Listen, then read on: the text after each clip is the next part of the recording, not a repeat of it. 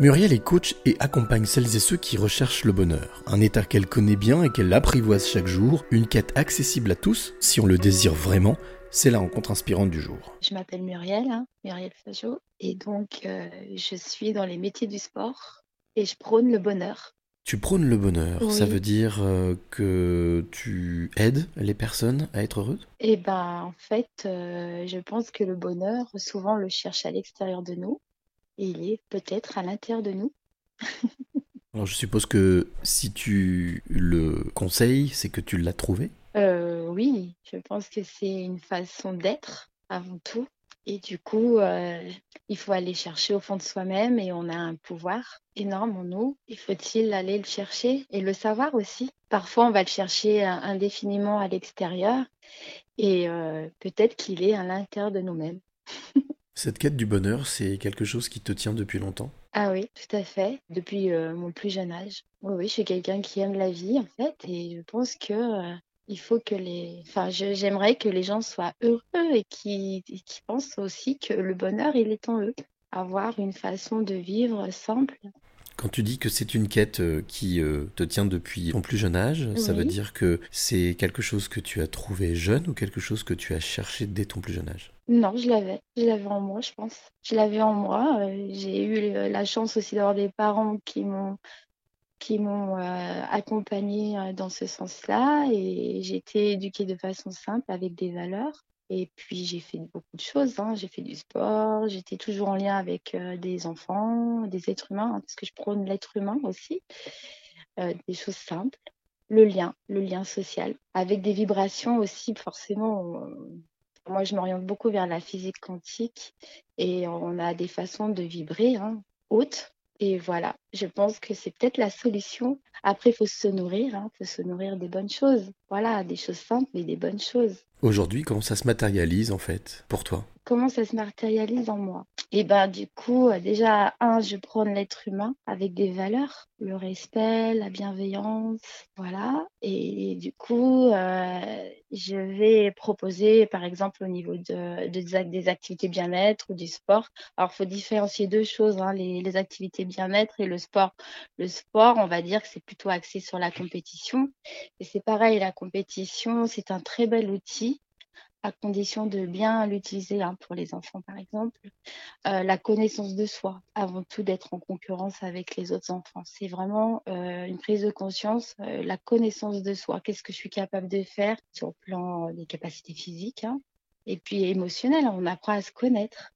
Et du coup, on évolue déjà comme ça, avant d'être en concurrence avec les autres. Qu'est-ce qui te guide aujourd'hui? Qu'est-ce qui me guide aujourd'hui? Bah, l'être humain avec une- un esprit, hein, un esprit sain, avec un esprit rationnel. Quelle est la place de la place de l'âme dans tout ce que tu fais? La place de l'âme, ah, c'est l'intuition, c'est la petite voix qui nous parle. Et chacun, je pense, a une âme. Peut-il encore savoir l'écouter? Je pense que c'est un peu la clé d'aujourd'hui, savoir s'écouter avant tout. C'est cette intuition que chacun a en soi. Et c'est peut-être là aussi la clé du bonheur. Voilà, c'est vrai qu'on va souvent chercher des choses à l'extérieur, mais voilà, on a tout en soi. Et chacun a son âme. Et faut-il encore, voilà, l'écouter? C'est vrai que autrefois, hein, moi, on me disait souvent arrête de t'écouter, hein, arrête de t'écouter, que ce soit tous les jours ou euh, moi j'ai fait beaucoup de compétitions, donc euh, fallait pas trop s'écouter. hein. Cependant, euh, j'ai appris à découvrir que notre corps, nous notre et notre âme nous envoient plein d'informations. Et voilà, faut-il encore savoir l'écouter?